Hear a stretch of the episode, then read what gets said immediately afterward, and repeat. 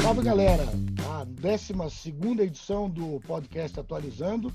É, sou o professor Rodrigo, de Literatura e Arte, e estou aqui com convidados ilustres das nossas várias unidades, aí, Joinville, Ponta Grossa, Curitiba. Estou aqui com o professor Adriano, de Física. Salve, Adriano. Olá, tudo bem, gente? Estamos aí para o nosso bate-papo aí. Estamos aí. Estou o professor Diego, de Biologia. Maravilhosos, estamos aí. E o professor Rogério, de História e Sociologia. Salve, Rogério. Olá, uma saudação aí aos nossos queridos alunos e alunas do curso positivo. Vamos fazer aí um bate-papo sobre um importante livro, né, Quarto de Despejo, e eu vou procurar aí contribuir com a contextualização histórica e uma abordagem sociológica também. Bacana, então. Então, a ideia é exatamente essa, Rogério, que a gente converse aí um pouquinho é, sobre as situações extra-livro, né? Que a gente não fique preso só ao livro Quarto de Despejo, Diário de uma Favelada, que aliás é um livro que está em variados vestibulares aí, né? Tem, ele hoje faz parte né, da lista obrigatória da UEM, da UEL, da UEPG, entre outros vestibulares aí também, né? É, o Quarto de Despejo é um livro que de alguns anos para cá vem sendo cada vez mais cobrado aí nos vestibulares a Carolina Maria de Jesus, né, para quem não conhece, foi, como diz o subtítulo do livro, uma favelada mesmo, que durante pelo menos 13 anos da vida dela viveu num local chamado Favela do Canindé, em São Paulo, que inclusive é o local que hoje deu origem a onde hoje está a marginal do Tietê, lá na, na capital paulistana. Né? E esse livro é uma paulado no meio das ideias, né? Porque ele ele parte de uma de uma premissa, né, de ser mais realista do que uma literatura da escola realista, né? Ele é um relato verdadeiro.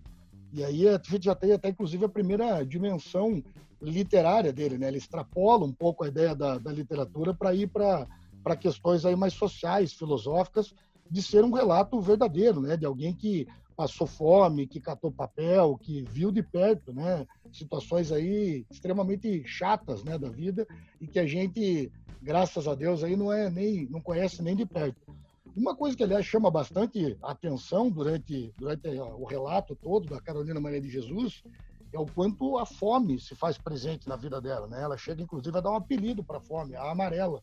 Ela chama porque ela começa, em cada situação da vida dela, ela, ela diz para gente, né, que quando ela está passando fome, ela começa a ver tudo amarelado, pássaros, árvores e tal, que é uma das passagens mais pesadas aí desse livro. Aliás, eu até queria perguntar para o professor Adriano, aí, fisicamente é viável isso? A gente, a gente vê as coisas amarelas mesmo?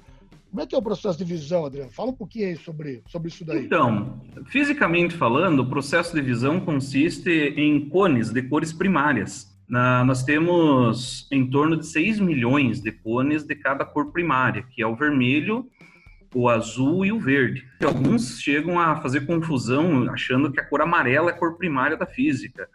É coisa que, que não é. No próprio experimento disco de Newton lá, com as cores primárias, vermelho, verde e azul, você consegue, girando o disco, ver que o espectro dá a cor branca, né, comprovando que essas são as cores primárias.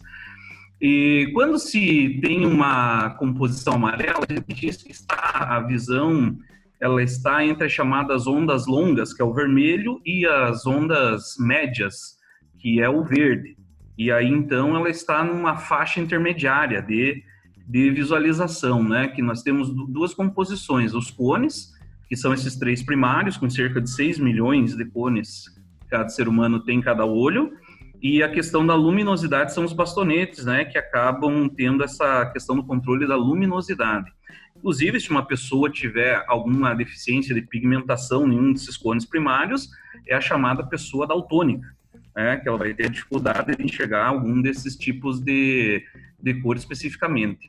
Então, na questão da visão, o enxergar de cores de forma diferenciada é simplesmente uma digamos assim, uma chamada cor intermediária entre as três primárias, que é o verde, o vermelho e o azul. Inclusive, tem até alguns que chamam de quatro possibilidades de cores relacionadas ao cromossomo X lá, que tem duplos cones. Então, associa-se até alguns casos de quem tem dois cromossomos X, né, no caso as mulheres, que podem ter até a visão de quatro cores primárias seria essa ideia aí da, da visualização das cores, baseada nos cones que nós temos de cor primária na nossa visão. Beleza, Rodrigão?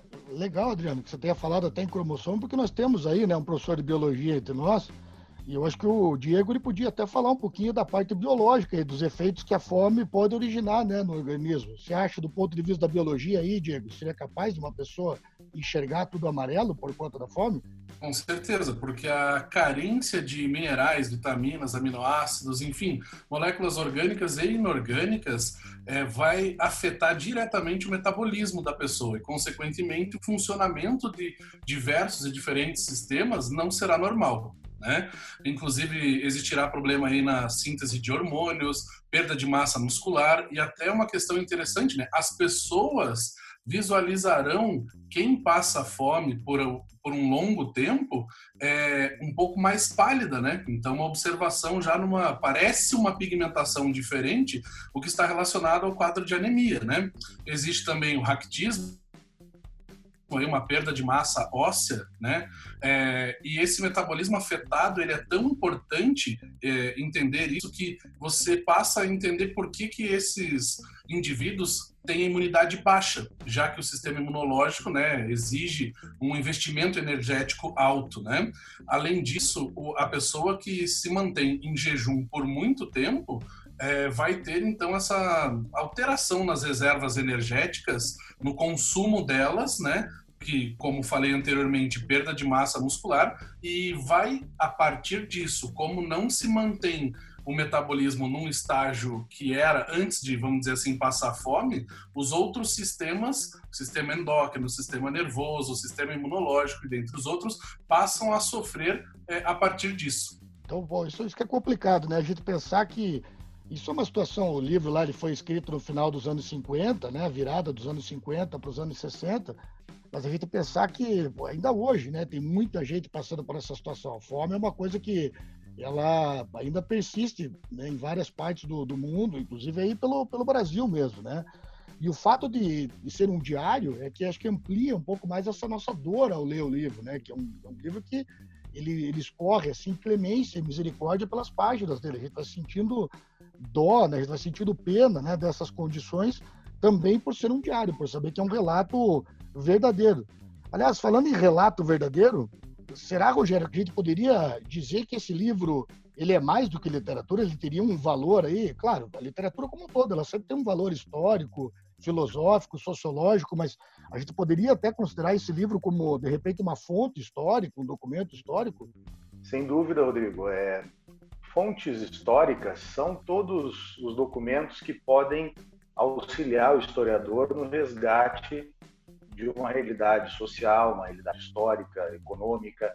Então, ampliando a noção de fonte histórica, né? A fonte histórica ela não é apenas o relato científico de um historiador, de um cientista social, mas a história se constrói também com os documentos deixados pela população, né? E um relato como esse, apesar de ter um caráter autobiográfico, ele tem uma dimensão é, histórica e social muito maior. Né? Ele expressa um panorama é, social que nos permite estudar a realidade brasileira desta época da metade do século passado, aí que você mencionou, o final da década de 50, o início da década de 60. É, e assim, eu acho que talvez um, uma, uma das coisas mais legais, né, seja que é uma, é uma voz marginalizada, né? Nós não temos ali uma, uma pessoa de elite, uma pessoa letrada, nós temos uma pessoa que vem, que é oriunda da favela mesmo, né? E, aliás, muita gente não, não sabe, né? Pensa que a favela é uma coisa que existe já há muito tempo no Brasil. É, fala um pouquinho sobre isso aí também, Rogério. Quando que surgiram as favelas? O que está por trás do surgimento das favelas? Sim, nós podemos resgatar, então, esse cenário né, de favelização, vamos assim dizer, entre aspas, no Brasil, na virada do século XIX para o XX. Né? Nós temos um período ali pós-abolicionismo, então, lembrando da abolição dos escravos, 1888, e um final do século XIX em que esse ex-escravo tem uma dificuldade de inserção na sociedade brasileira, né? dificuldade de educação, de emprego, e o processo que acompanha esse abolicionismo, que nós podemos incluir então na história econômica, social brasileira, é o processo de urbanização. é, e da própria industrialização do início do século XX. E esse processo de urbanização, então, o êxodo rural, a dificuldade desse ex-escravo encontrar né, um local é, adequado, moradias populares que pudessem atender essa população mais humilde. Então a gente tem um cenário de inchaço populacional, crescimento urbano nas grandes cidades brasileiras e a ocupação então de locais insalubres, né, as moradias populares, na ausência do poder público, na dificuldade de é, o poder público com suas políticas de habitação atender toda essa demanda social por moradia popular, por habitação, essa população mais carente vai ocupando as encostas, os morros e vai dando origem a essa expressão favela que muitos dos nossos alunos conhecem, tem origem na descrição do Arraial de Canudos, na obra Euclides, Euclides da Cunha, Os Sertões, né, e a Guerra de Canudos como pano de fundo, aí, como referência das aulas de História do Brasil. Então, é, favela é uma realidade social brasileira dessa virada do século XIX para o XX, uma triste realidade de falta de moradia para toda essa população mais carente é, e humilde. É, e é um negócio que vai invadir, né? A prova está aí no livro, que vai invadir o século XX, vai passar ali pela década de 50, 60, chegando inclusive até os nossos dias aí, né? A favela é uma triste realidade, uma infeliz realidade atual aqui no Brasil ainda. E que, aliás, do ponto de vista biológico, também é uma porcaria, né? Para a ecologia, não é, Diego? É isso aí, porque você tem a retirada da cobertura vegetal de maneira irregular, né? É, então não é algo, vamos dizer assim, planejado você não tem a manutenção das estruturas necessárias para que o solo se mantenha, vamos dizer assim, firme, certo? E daí com essas construções irregulares, com as chuvas, é, torrenciais, você favorece o, o, processo de erosão, né? Então, como consequência, infelizmente nós é, passamos por isso atualmente, né? Ao desmoronamento, né? É, em algumas regiões acontecendo, né? Além disso, né? é, essas construções irregulares é, demonstram uma falta de saneamento básico, então a contaminação de corpos d'água é, próximos acontece, só que essa contaminação não é regional, vamos dizer assim, não é só na região da favela. Lembrando que essa contaminação ela se espalha por esses corpos d'água e pode atingir outras partes das cidades, né?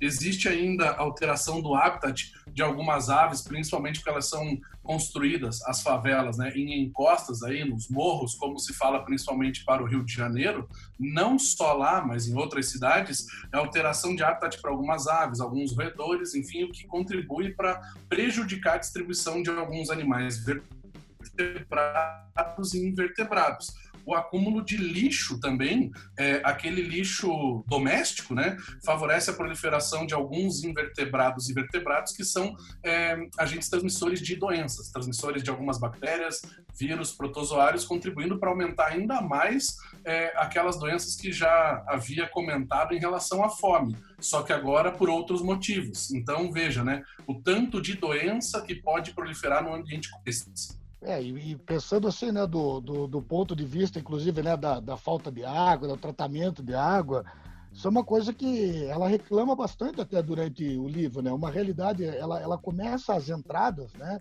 Interessante a gente pensar do ponto de vista literário, um livro como esse, ele não tem capítulos, né? Ele tem entradas, como a gente chama quando o gênero é o diário.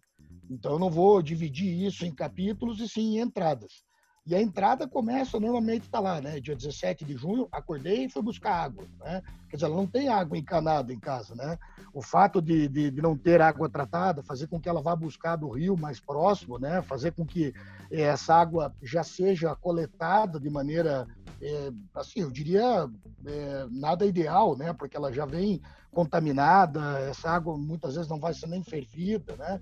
Eu acho que talvez a partir daí a gente podia até pensar, né, que é, não só a água, como também a falta de infraestrutura na favela, como, por exemplo, o Diegão está pedindo a vez, olha o que, que manda, Diego. É, que agora você até comentou é, algo bem interessante, né? Transmissão de algumas doenças, como desinterias amebianas, leptospirose, giardias e é, até hepatite, né? Que às vezes algumas, alguns vestibulares podem cobrar. Pela condição que nós temos aí, ascaridíase e substâncias químicas nocivas, né? Algumas não biodegradáveis que têm, têm alguma relação também com é, causar algumas doenças. Então, como você estava falando, né, Rodrigo? É, não é só existir também vírus, bactérias, protozoários causadores de doença nessa água não tratada, mas também o acúmulo de substâncias nocivas, ou seja, né, nem são organismos, vamos falar assim, que podem causar doenças também, tudo isso no mesmo ambiente, né? É, a gente pode, eu me lembro, pelo menos, né, Adriano acho que pode contribuir em relação a isso daí também, né,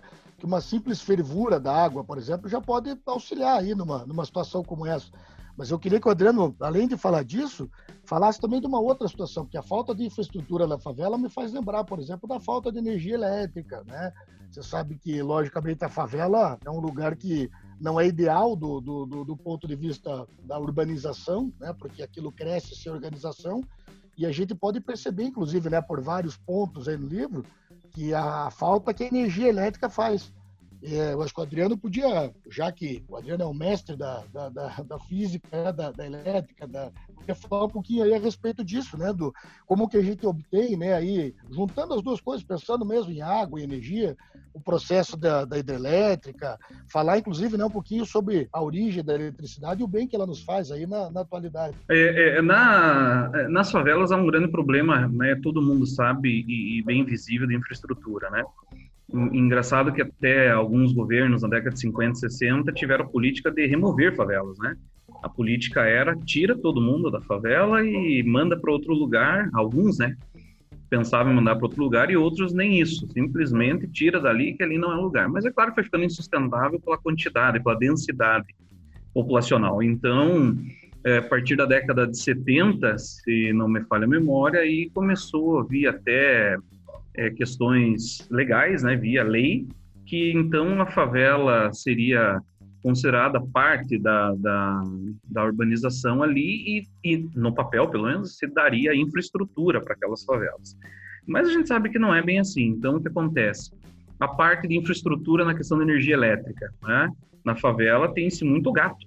Não se chega a eletricidade de qualidade lá, com todo mundo tendo a sua eletricidade de forma legal e de forma segura. É, são cenas absurdas, assim, de, de, de postes de iluminação com centenas, milhares de ligações clandestinas, causando um risco terrível de incêndio, de choque nas pessoas que vão manusear lá sem nenhum conhecimento, ou pelo menos pouco conhecimento, e sem nenhuma segurança. É, e, e, esse processo sobrecarrega o sistema também. Né? E o sistema de energia, é, é, de produção de energia, ele tem como o mais potente de todos a hidrelétrica. Nada supera a potência de uma usina hidrelétrica. A primeira eh, usina de distribuição de energia no mundo foi lá nas, nas cataratas do Niágara, né? Em 1886 se construiu lá a primeira em grande de grande porte de distribuição, que até então era, era um grande desafio a distribuição de energia elétrica.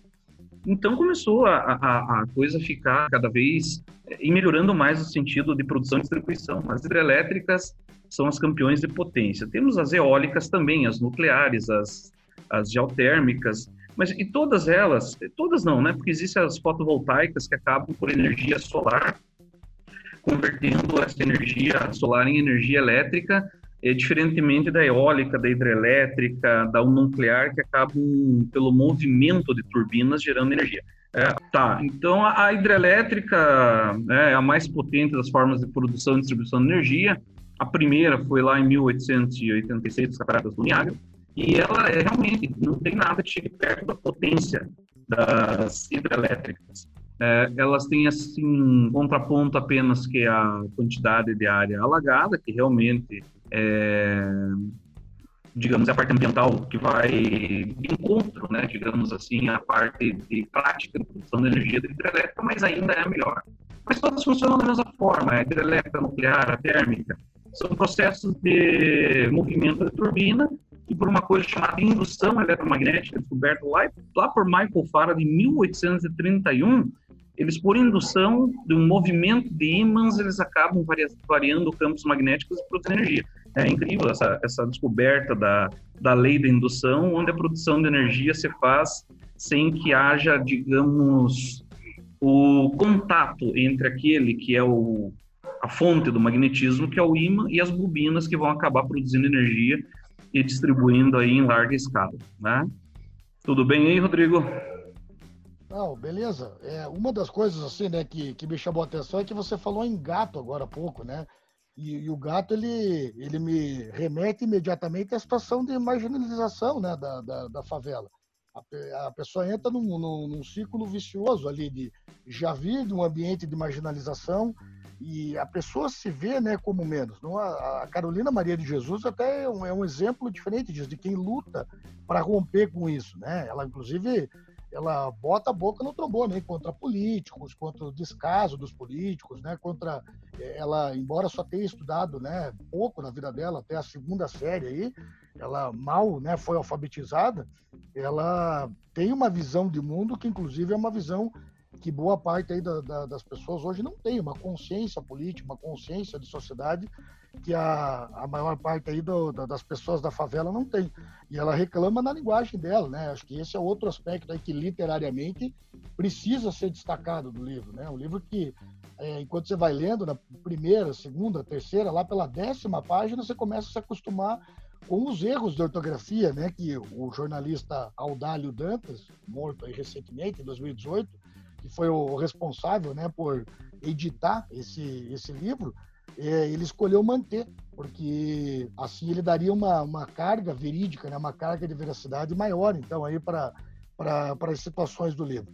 Mas é, em relação à linguagem, né, o que eu estava dizendo é que ela reclama sobre a sociedade, demonstrando, então, essa consciência aí que a maior parte das pessoas não tem.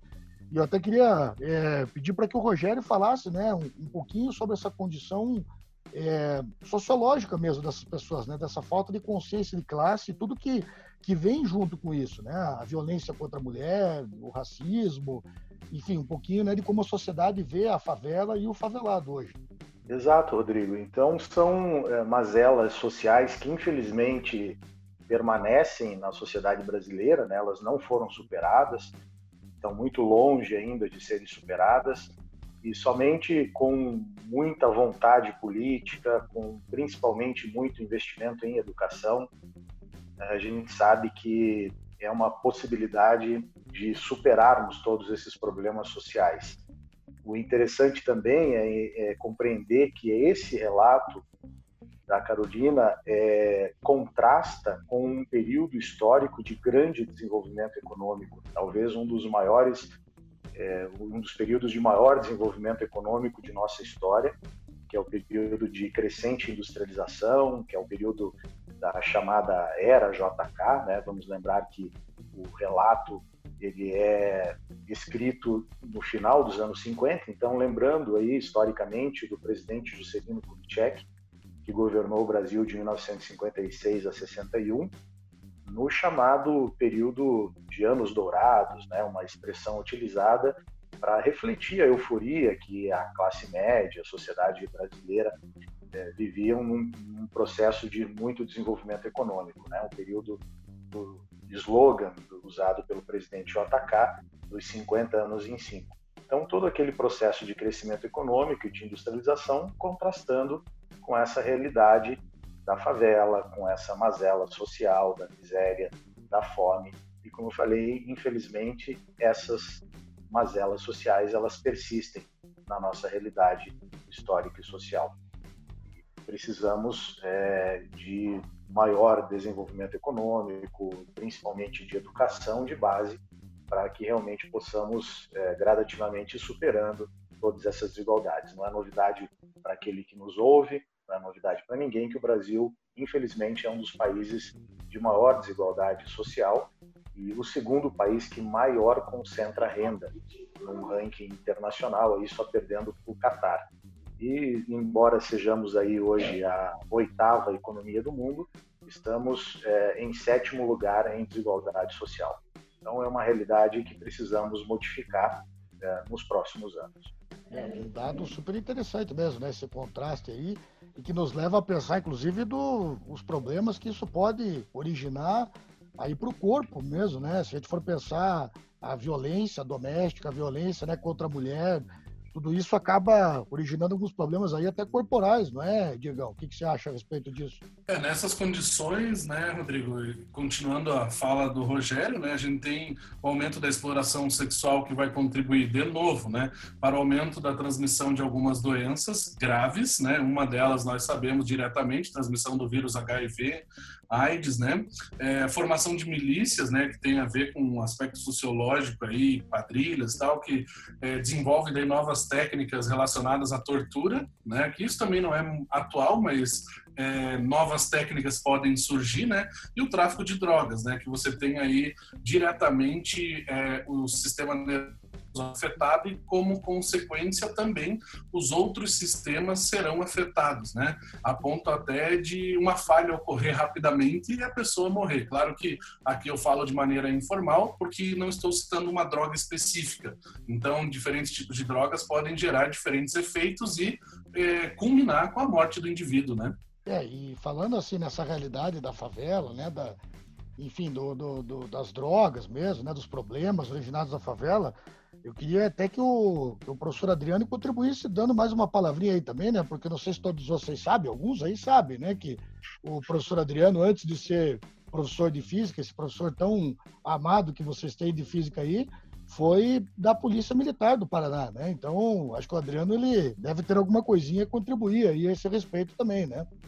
Então, eu, eu, eu por muitos anos eu fui policial militar e, e, e professor junto, né? Isso que no ano passado, então, eu acabei por encerrar minhas atividades na Polícia Militar e dedicar 100% à atividade de professor. Eu fui policial militar por 18 anos, desses aí fiquei um tempo lá em Curitiba, na, na Rony, né, trabalhando lá, olha aí, né, trabalhando um tempo lá, e depois o, a maior parte do tempo em Ponta Grossa mesmo. É a realidade, realmente, na, social nas favelas é terrível, né você, como policial militar lá, você acaba tendo situações em que realmente se depara com crime de, de, de, alto escalão, crime organizado, tráfico de drogas, e isso é, faz com que realmente essa, essa população fique, de certa forma, abandonada, fique, de certa forma, esquecida, como uma espécie realmente de administração paralela, vamos assim dizer, né? Em que eles têm o, o todas a, a, as, as, demandas e todas as regras é, ditadas por, não é segredo para ninguém, né, por pessoas que acabam tomando conta do crime organizado. Né? Então, realmente, é, é, para tentar resgatar essa população, teria que ter uma, uma intervenção muito mais, muito mais forte, muito mais direcionada do Estado, porque realmente a questão de, de desigualdade e de esquecimento por essa por esse povo é, é uma coisa que só quem está lá, vive lá, ou quem precisa, como algumas vezes eu na, na atuação de policial militar acabei precisando ir, para ter noção do que essa população acaba vivenciando. Não é fácil, não é fácil e, e, e, e também não é não é fácil de explicar com palavras. Apenas quem passou por lá, quem vive essa realidade, é, é, sabe como esse povo precisa de, de uma reforma na visão de, de, de, de, de igualdade. É, então com esse relato de quem vivenciou de, de perto, né, verdadeiramente tudo aquilo, e a gente vai encerrando aqui o nosso podcast fazendo paralelo com isso, né? De, é, de ver o, o quanto, na verdade, viver aquilo como a Carolina Maria de Jesus viveu, como o professor Adriano, né, nos tempos de, de policial dele, é, podem trazer uma visão né, ainda mais realista. E aí, realista não tem nada a ver com a escola né, do realismo lá do século XIX, né? Tem a ver com apresentar de forma verdadeira, né, de uma forma que extrapola a literatura. Eu posso dizer é que se você ainda não leu né, o Quarto de Despejo, você está perdendo tempo, né? Porque é um livro altamente atual, livro que traz questões né, altamente filosóficas, sociológicas, e que, além de tudo, abre espaço para a gente pensar em todas essas situações aí, né? Veja que hoje a gente foi muito além da, da, da literatura para pensar né, aqui em questões ligadas à física, biologia, sociologia, história, tudo isso né, que é, esse livro faz que é o que a boa literatura faz é, é com, a gente. Né? Então, Queria agradecer aí a, a presença dos nossos convidados, professor Adriano, professor Diego, professor Rogério. Estou é, com umas saudades imensas dos nossos alunos e também de vocês todos, né? O Adriano nem tanto, na verdade, mas eu estou com uma saudade do, do, do Rogério e do Diego. O Adriano, quando eu puder encontrar, vou dar um pescoção nele, beleza? Mas é, esperando tudo isso daí passar, né? E legal, né, trazer essa contribuição aí para um olhar, né, além daquele que a gente está acostumado a ver puramente, né, dentro da, da literatura, tá certo? Então, obrigado aí você pela, pela audiência, obrigado aos companheiros aí pela participação e nos vemos na próxima oportunidade aí, tá bom? Falou, um grande abraço para todos. Até mais. Valeu, gente. Um abraço para todos. Valeu pela participação.